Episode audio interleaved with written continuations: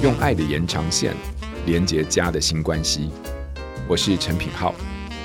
欢迎来到关系相谈所，陪你觉察内在自我，理解人我差异，让爱与连结不断线。Hello，各位关系相谈所的朋友们，大家好，我是品浩，你们最近好吗？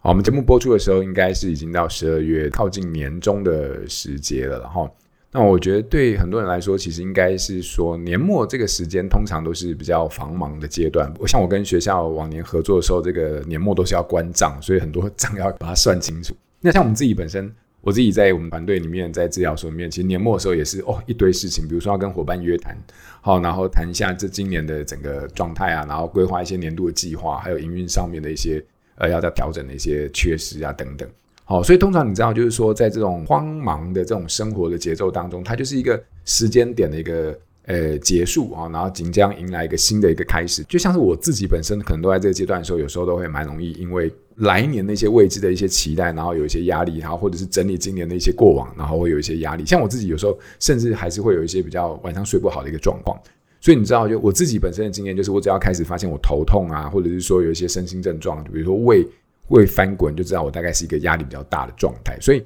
你会发现哦，其实年末也好，年初也好，其实你一年三百六十五天，基本上我们应该都是常常处在压力底下了哈。所以压力这件事情一直都是我们生活当中呃蛮常需要面对，但是又很容易被忽略的一个现象，因为它太抽象了。所以刚好我最近透过这个非常重要的一个情报讯息得知啊，我们最近亲子天下跟这个他非常喜爱的胡展高智商心理师有合作开了一门这个线上课。好，它这个课程名称就叫做胡展告的身心平衡调节课。好，所以刚好呢，利用这个机会，我动用了我这个非常难得的关系哦，我们就邀请到我们大家都非常喜爱的老朋友啊，展告心理师来到我们这个关系相谈所的现场来聊聊这个如何练习刻意放松这件事情。Hello，展告，跟大家打个招呼。Hello，品皓好，然后各位听众朋友，大家好。是展告，是我们啊、呃、认识很久了，也见过几次面。那一直以来都是因为在不同的地方在繁忙啊，所以说真的很难得。那我相信展告心理师也是大家非常熟悉的，也喜爱的作家。那常常在透过文字带着我们在这个生活当中这样的一个体察的一个方式，找到心里的一些平静跟宁静。所以这一次请到展告来分享这个身心平衡调节课，这是一个恰好不过的一个时机跟机会啊。所以展告，那我就直接问你啦，因为压力已经来了啊，一直都有在压力了哈。所以展告，你这一堂呃身心平衡调节课，好，我相信对许容易感到焦虑的人来说，或者是正为焦虑所苦的听友来说，是非常重要的一个方向跟救星。我们自己。呃，每天都在生活当中接受这种现实的铁拳 跟蹂躏哈，那心情跟脑袋其实都是蛮容易因为压力而混乱。像是这种状态，我就直接问哦，就我们直接来看看生活当中的这样的一个挑战。你面对生活当中种种这种七上八下带来的压力，你自己有没有？呃，什么建议在这样的一个生活中的压力的日常，是能够啊、帮助我们去在那个当下去整理自己的心情？因为我知道你在课程的架构里面就有介绍到，在这个线上课当中，它是有一套可以放松的步骤跟进程啊。所以说，也趁着机会来请展告来跟我们介绍一下，好，呃，这个课程的内容以及它如何应用在我们日常的压力当中。好，刚刚品浩心理师在描述一段话，我觉得很生动。就是啊，当我这个胃翻搅啊、头痛啊、睡不着的时候，我就知道，嗯，压力来了。那基本上能够有这样的发现，必须要有蛮高的觉察力。就是我发现，只要有这些现象，就代表有压力。可是呢，我们很常因为胃翻搅，因为头痛，我们就觉得，嗯，这感觉不好，所以我就去吃药、喝酒或者做其他事情，把这样的现象给压掉。可是你会发现，身体可能舒服了一点点，但是不舒服的感觉它会持续的出现。为什么？因为所谓的胃翻搅或头痛，它很有可能不是因，而是果。就是我们因为面对了许多压力嘛，所以引发身体的这一些感受。所以如果要用一般的比较不能说不好，但是就是一些比较简便的方式，比如说购物啊、吃美食。可能都能够获得当下短暂的这个觉得开心、觉得舒服，可是那个压力还是在。所以这一次我跟亲子天下在讨论这堂线上课的时候啊，我比较希望能够提供一套比较完整的架构。那当然，所谓的完整，就是我们得花点点时间去做一些我们觉得可能不是那么喜欢的事情。因为绝大多数人想到压力就是头一转做别的事啊，看不见它，好像它就不在。但是这一堂课哦，要反其道而行，就是带着我们回去，第一个要探索自己的压力来源。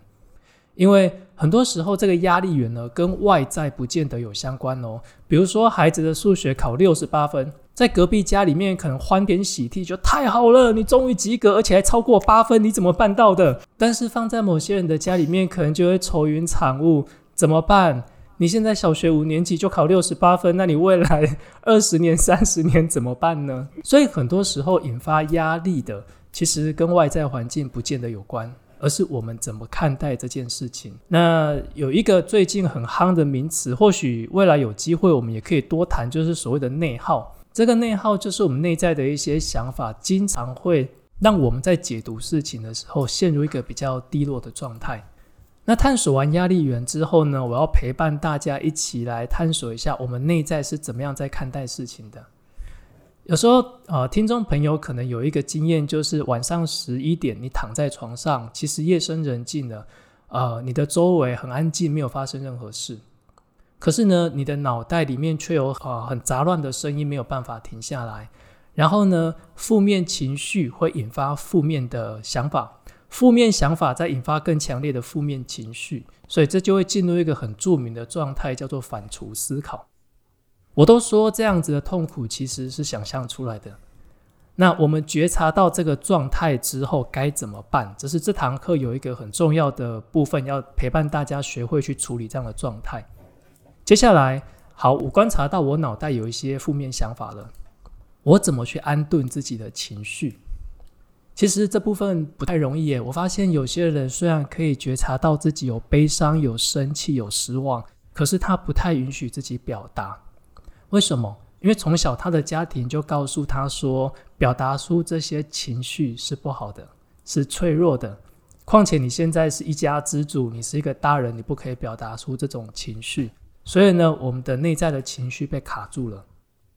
那在这个部分，我会陪伴大家一起来去学习，怎么样去调节我们的情绪，让那个不舒服的情绪可以流动，就很像是水流一样嘛。我们遇到的一些事情，情绪会浮现。然后呢，我们去处理它之后，让它有机会好好的平复，然后就过去。那最后一点，我想邀请大家一起来学习的，就是怎么样回应我们自己的人生，包括如何好好的活在当下。还有一个很重要，我设计了一个蛮有趣的活动，就是会在课程当中跟大家分享。其实，当你真的想放松的时候啊，你不一定要往外去找专家，你也不一定都要从外界学习，因为。我们能够从小活到现在，代表我们一定有自己的一套压力调节的方法，但是我们没有发现。那这一堂课呢，这部分就会带着大家去探索自己身上原本有的这个武器、这些工具，然后呢，用自己的方法好好的来陪伴自己。这大概是这一次线上课程的这个主要的架构。所以讲到像刚刚的这一个从压力开始，一直到压力源，然后再到觉察，再到面对。然后再到回应，这个也是会是你平常生活当中在面对日常压力的一个反应的流程吗？其实这样的流程它还蛮认知的，所以它常常需要仰赖我们在比较平稳的状态，才能够有一个声音提醒自己说：“哎，你陷入压力喽，你现在正在反刍思考。”那当然有时候真的事情来得太急太快。压力大的时候啊，我也会忘记这件事，我也会陷入那个所谓反刍思考的情绪里面。但是因为我们脑袋里面有这套架构，所以呢，稳定下来的速度会比较快，而且比较有机会提醒自己说：“嗯，你正在这个状态里面，那你要不要有机会停下来？”或者有机会提醒自己说：“脑袋某些想法其实是过于严苛，它并不是事实。”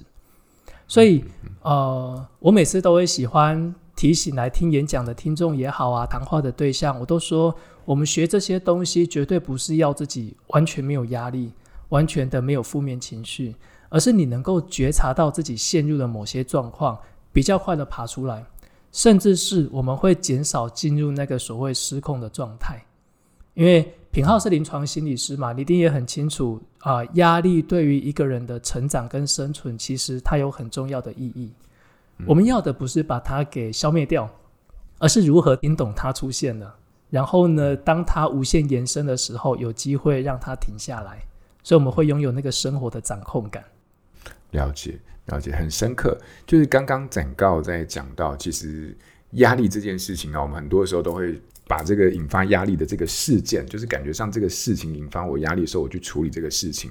可是很多时候是这样，就是你刚才说这个六十八分这件事情，好，果然不同的家家长面对小朋友的六十八分，就是这个反应是不一样的，因为他反应不一样，是后面这个家或这个大人的观点其实是不一样的，所以很多时候是。反而是观点的问题决定了这个压力的大小，跟它的正面跟负面的一个价值。所以说，在这个部分的这种对于自己真的这个东西，它就非常的主观。可是你会发现，一旦我们选择了某一个观点之后，就如同展告刚刚说的，就会可能当你觉得这个东西它可能是很负面的时候。那可能会有一些人在这样的一个解读底下，他就会一部分的人他会陷入一种叫反刍思考的模式里面，就会不断的去思考，然后会觉得很糟糕，然后这种糟糕又会不断的加速，让他更加深陷在这个让他非常有压力的里面。可是我刚才听展誥，你的意思是说，嗯，如果说我们可以理解哦，原来我这样的一个思考的模式叫做反刍思考的话，那有时候光呃能够理解到哦。原来这个反刍思考是我们常常在压力下的时候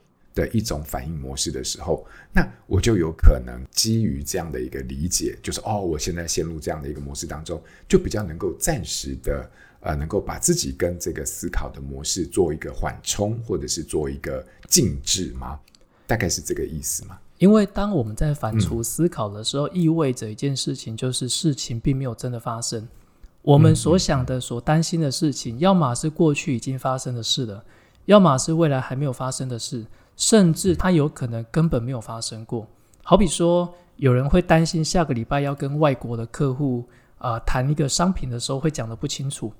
但实际上你让他回顾过往出差跟客户互动的经验，其实他表现得蛮好的。也就是他担心的事情从来没有发生过。那所以，我刚也提到一个概念，就是这个常常是想象出来的痛苦，他是想出来的。但是说真的，大家都有这种经验。我光想到明天啊、呃，站到台上去演讲，我现在就会紧张嘛。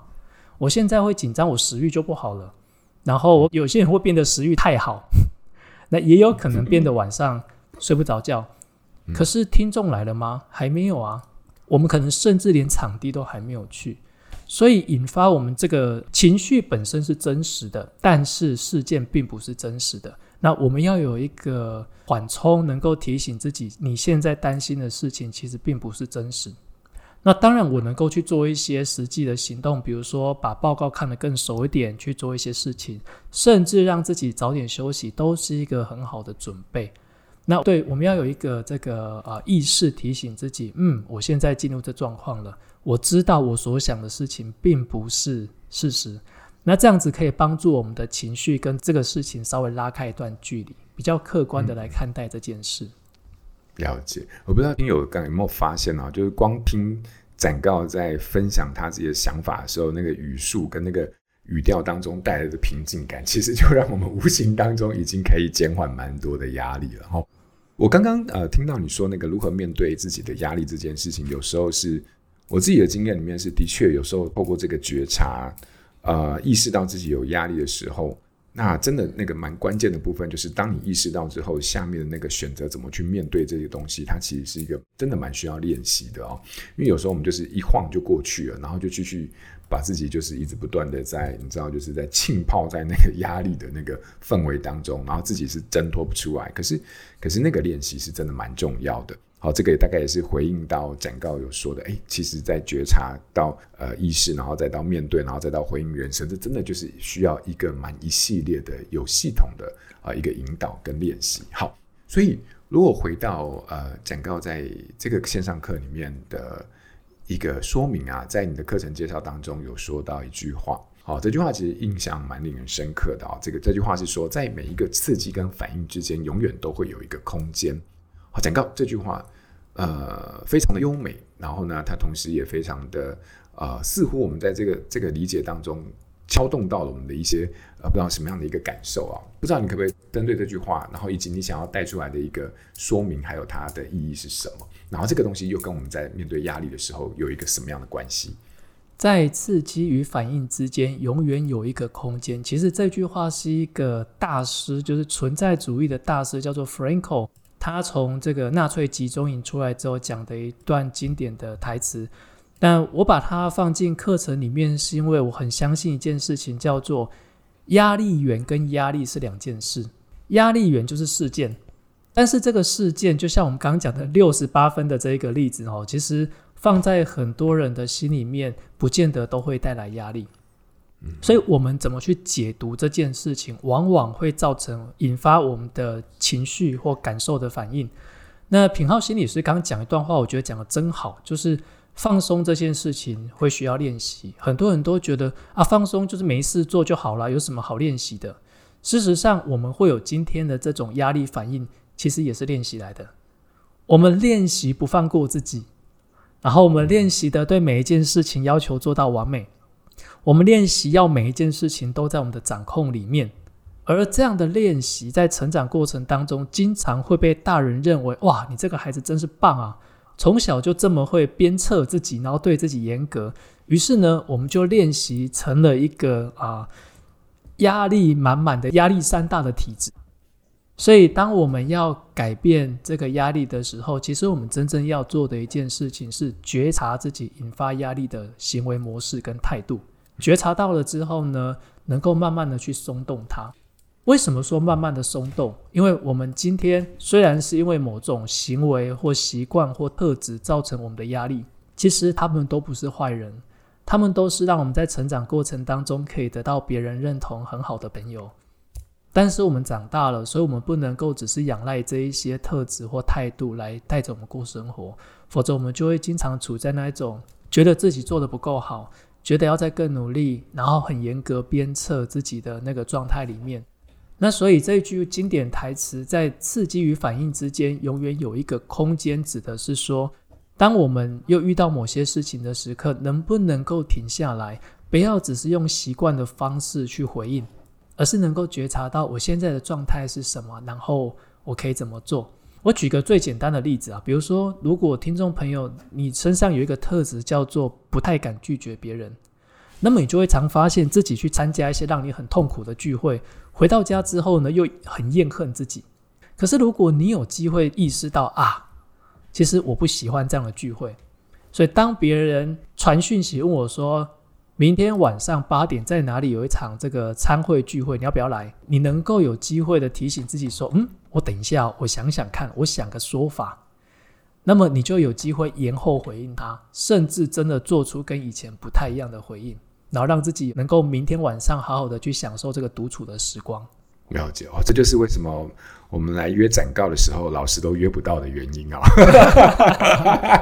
没有啦，开玩笑，开玩笑，没有了哈，展告的。其实是非常非常热情的，给了我们非常多的一些方向。所以你刚刚说到这个部分，我印象是非常深刻的。也就是说，我们从 Franco 的这个在刺激跟反应之间，永远都有一个空间。你有讲到一个例子，这个其实是蛮，我觉得自己蛮该开脑洞的。就说，哦，原来不放过自己，这个也曾经是我们不断在为了生存上的压力而不断在练习的一件事情，以至于我们到最后非常的多惯性的固执在哦啊，不能放过自己，要把事情做好，要把形象做好，要把关系打点好啊，等等。可是有时候就是在这样的一个惯性的固执当中，也带来了非常多无谓的压力。所以或许现在到了一个我们可以开始试着去松开这种惯性的一个可能跟呃起点哦，为了属于你自己的人生或属于你自己人生的想望的这个前提下，好。我来讲一个小小的情境的话哈，就是说有些听友可能会有一些状况啊，就我自己可能有时候也会，你知道，就是说明明就是现在可能是一个该休息的时候，但是我觉得我脑袋里面小剧场超多的，不断的就是在想啊怎么办？等下那个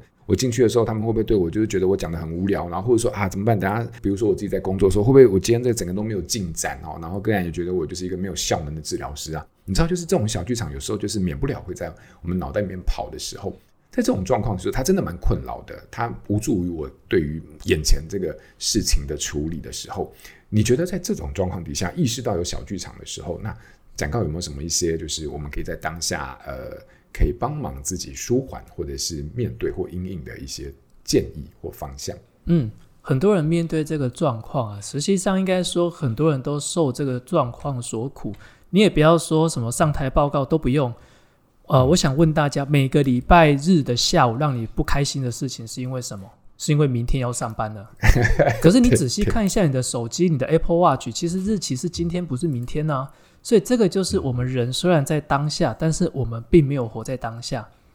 那有些人就会说啊，不要想那么多就没事嘛，你想那干嘛呢？然后这时候我就会很白目的跟他说：“来啊，请你现在练习，不要想着麦当劳的黄色的 M。再一次哦，来记得不要想着麦当劳黄色的 M。”然后他就露出很不爽的表情，说：“啊，我就是一直会想到啊。当你叫自己不要想的时候，你就是会想到，因为那个叫做语言的暗示性。那我们应该练习的不是说不要去想它，而是我们有没有机会把注意力放在不同的地方，比如说。”如果今天你正在垦丁往垦丁的这个沿海公路的路上，那两边通常都会有咖啡餐车。虽然是礼拜日，但是你可以意识到自己正坐在海边，吹着这个海风。我正在喝着咖啡，也就是有点类似正念的概念。我知道我人正在这里，我正在体验这一切。我把注意力回到我的身上，那么我就有机会去降低脑袋里面在想这些事情带给我的这个啊、困扰。那当然，有些人就会说，这样想就真的有用吗？其实透过练习是真的有用的。我把这个练习叫做感官定位练习。哦，课程当中我也会有这个很明确的语音档，所以你只需要戴着耳机或打开音响，你可以透过这个引导语呢，把注意力回到自己的身上。比如说，当你觉得回到身上之后，你才会发现，原来我的肩膀因为担心明天的工作紧绷了好久。那我就动一动它，甚至呢，我请别人帮我按摩或做一些伸展运动。当下的身体状态舒展开来了，放松的，其实会连带的影响我们的情绪哦。因为身心心身它是一个互为因果、互相影响的一个管道。第二个，我觉得更实际的就是，假如你真的很担心明天、后天、下礼拜的事情啊，呃，课程里面也有一个练习叫做睡前备忘录，你倒不如把它写下来。清清楚楚的写下来之后呢，去排出重要的顺序。那这样子写，呃，问题并不会解除。但是我们的人虽然我们很怕忙碌，但是我发现绝大多数的人更害怕失去秩序感。忙是我们的日常嘛，但是我们最讨厌的就是忙到一半有一些突发事件突然发生，比如说孩子感冒啊，啊，比如说客户又怎么样啊，啊，车子抛锚，我们非常讨厌这些事。所以，当我们把明天的待办事项写下来，你就不用挂心在记得明天要做的事情上。第二，排出了优先顺序之后啊，你会拥有这个秩序感跟掌控感，所以你就放心的睡吧。明天早上眼睛一睁开，我光看那个 list 就知道，嗯，第一件事情从哪边开始处理起。好，所以它其实有比较啊，从身体。去照顾的方式，但是也能够从认知上去透过一些安排跟排序，那你就会发现，像我刚刚讲的那些方式，其实都不太需要额外的去买一些器材。我们在家里面，只要你有意愿，随时都可以陪自己开始练习。嗯，好，所以展誥刚刚有帮我们分享到，在这课程里面的其中两个，我觉得光听这两个就已经受用无穷了。就如何在面对生活当中的这种即兴的或者是当下的压力，尤其是就是小剧场。不断的涌现的时候，有一个是感官定位练习，然后一个是睡前备忘录。感官定位练习这个东西，我我自己讲一下我的理解，我觉得它是蛮好用的。不过它真的是需要练习，好，也就是说，很多时候它背后逻辑我不确定是不是这个意思，但是有时候我们的心会跟这个焦虑的事件是并锚在一起的时候，它扣得太紧的时候，其实基本上你就很难告诉自己不要去想这个东西。可是你把你的感官，就是比如说你的眼耳鼻舌身这些东西，你重新把你的注意力放在你的眼耳鼻舌身的这些感受上面的时候，它其实就开始把你的心思。会跟这个焦虑的东西做一个脱钩，然后重新回到你的感官的感受上面的时候，你就会发现，当你的注意力可以回到你的感官上面的一些体察、呃放松或者是觉察的时候，其实那个心、那个你的意念就会跟那个压力源，它其实就会开始慢慢的松脱开来。然后从那个松脱的过程当中，其实那个压力的呃负荷或者是那个耗损，其实就会跟着一起降低。那当然，它还有很多其他的一些。原因啊，那会让我们在面对焦虑的时候或压力的时候啊，会带来一些改善。那这个东西，我觉得在学理上面或者在实务上面都是非常推荐。那可是详细的一个做法，可能还是要听听看在呃展高心理师的这个课程里面的一些引导哈。好，那睡前备忘录这个也是我常常会在实务上呃推荐给呃来访者或者是当事人呃可以在有压力的时候去做的一个练习。首先，书写本身就是一些有疗愈的方法了。重点是你把那些很抽象的东西，把它呃用非常具体的字句排列在眼前的时候呢，你就会发现它其实没有你想象的那么的。呃，大块它就是一些很固定的事情，所以说有时候视觉的呈现，然后把它放在笔记本里面，然后放到明天，这是一个非常象征的做法，意味着你可以把这些东西明天再做，你可以专注在当下你该做的事情。哇，太好了！我我想展告，我们就干脆直接把这个感觉定位练习，然后或者是睡前备忘录当做是听友的新练习，这一周的新练习，你觉得好不好？然后邀请大家回去试试看。OK，如果刚刚你在听我跟品浩心理师对谈的过程当中，你好像有一点点感觉是知道这个练习可以怎么做，那不妨呢从现在开始就给自己一个机会，反正他不花钱，也不太需要去买一些新的器材，就是一支笔，然后一张纸，甚至像我有时候是用手机。但是我觉得在睡前备忘录这个部分啊，给大家一个小小的建议哦，你不一定要做，但是是我的习惯啊。我喜欢放一本笔记本在我的桌上，那本笔记本 always 就是放在桌上。那今天我就写这一页，所以呢，我只要一到桌子旁边就看到明天要做的事，然后明天就翻到隔页。那因为它很容易看见，所以它就会成为我们很容易注意到的一件事情。呀呀呀，就是连它的物理空间都能够帮助我们去做一个提醒。好，好，所以大家就来试试看哦，不管是这个。感官定位练习也好，然后睡前备忘录也好，这都是我自己在食物上面很推崇也建议的方法。然后，如果今天再透过呃展誥心理师在哦，原来在线上课也可以带到这些更细致的引导的话，那是非常建议大家可以先从生活当中来体验看看。好，所以今天我们跟展誥聊了很多啊，从这个压力的事件开始，然后你会发现它背后是一些观点的。原因，然后再到一些我们典型的会面对压力的一些思考的形态，好，比如说像反刍思考等等，然后透过觉察，然后我们才有可能，好，在心里面开始找到一个比较舒缓的空间。不过这些东西，啊，就尽管流程是很清楚的，但它是需要不断的。透过练习才有办法帮自己熟悉的，因为毕竟我们在面对压力这件事情的不放过自己，已经是我们非常多年来基于生存上的需求，已经非常僵化而且惯性的一个回应。那如何在这个刺激跟反应之间，能够为自己打开多一点点的空间？那这个就很需要专业上的一些建议跟练习了哈。所以，展誥心理师在这个十个放松身心的主题当中啊，我记得都有一些很相对应的一些练习，而且很具体的一些引导。所以，如果听友们想要有更系统的学习管理自己的焦虑的话，非常欢迎大家可以参考展誥心理师的线上课程《胡展誥的身心平衡调节课》。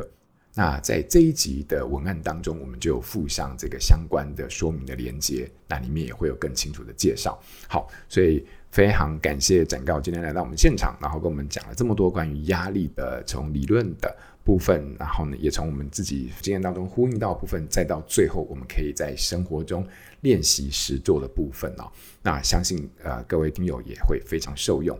那下一集呢，我觉得就像你刚才说的哈，我们还有很多的概念，或者是还有很多压力相关的主题，我觉得还很值得细细的再来讨论。所以下一集呢，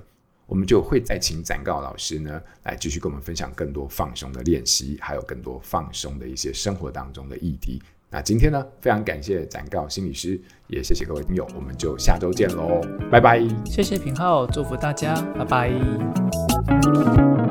亲子天下 Podcast 谈教育，聊生活，开启美好新关系，欢迎订阅收听